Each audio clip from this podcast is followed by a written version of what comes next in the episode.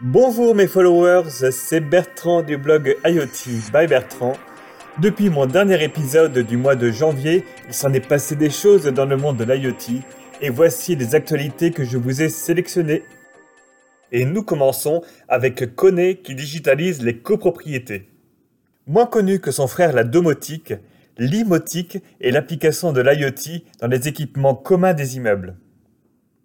Ce marché est en augmentation et en particulier poussé par les syndics de copropriété qui peuvent, grâce à l'imotique, apporter de nouveaux services et une maintenance plus réactive aux occupants des immeubles. Kone propose une gamme de solutions de connectivité complète. Commençons par les ascenseurs qui sont de plus en plus munis de nombreux capteurs et sont également connectés.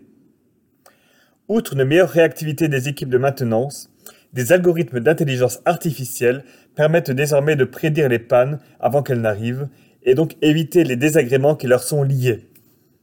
L'accès aux immeubles peut être également grandement amélioré avec des sonnettes collectives connectées qui reprennent les codes des produits destinés aux maisons individuelles poussés par les géants du numérique. Il est désormais possible de voir sur son smartphone qui sonne à la porte d'entrée commune et ouvrir l'accès à distance. Le déverrouillage automatique de la porte d'entrée de l'immeuble lorsqu'on est à proximité fait également partie des solutions prônées par le géant finlandais. Nous continuons avec la logistique qui est un marché énorme pour l'IoT avec l'envie de toujours plus de précision sur le tracking et de sécurité pour les marchandises transitant autour de la planète.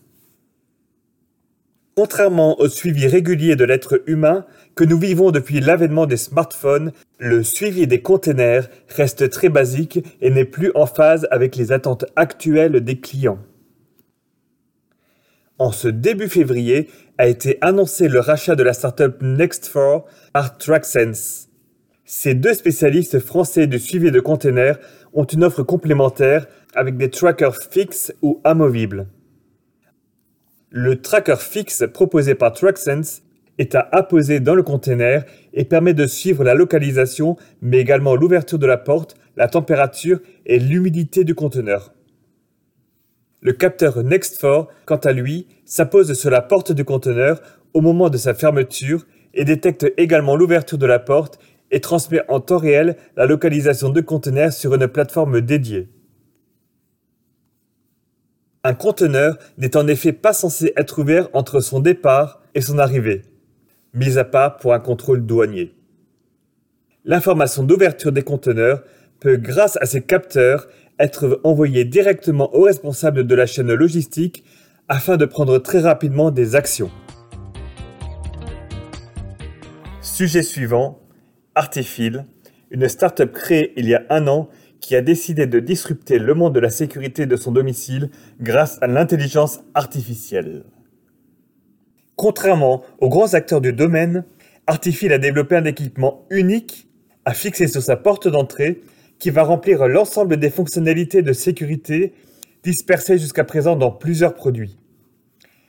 Détecteur d'ouverture de porte, détecteur d'intrusion, alarme, boîtier d'activation et de désactivation de l'alarme, et j'en passe. Nous retrouvons bien la tendance de regroupement de nombreuses fonctionnalités dans un produit unique pour simplifier l'installation, le coût ainsi que la maintenance. L'intelligence artificielle permet en outre d'apporter des fonctionnalités nouvelles comme 1. L'indication que les clés sont restées sur la serrure. 2. La détection automatique de présence-absence des occupants en la différenciant des éventuels cambrioleurs. Le produit actuel est bien adapté pour les appartements ou des locaux ayant une entrée unique.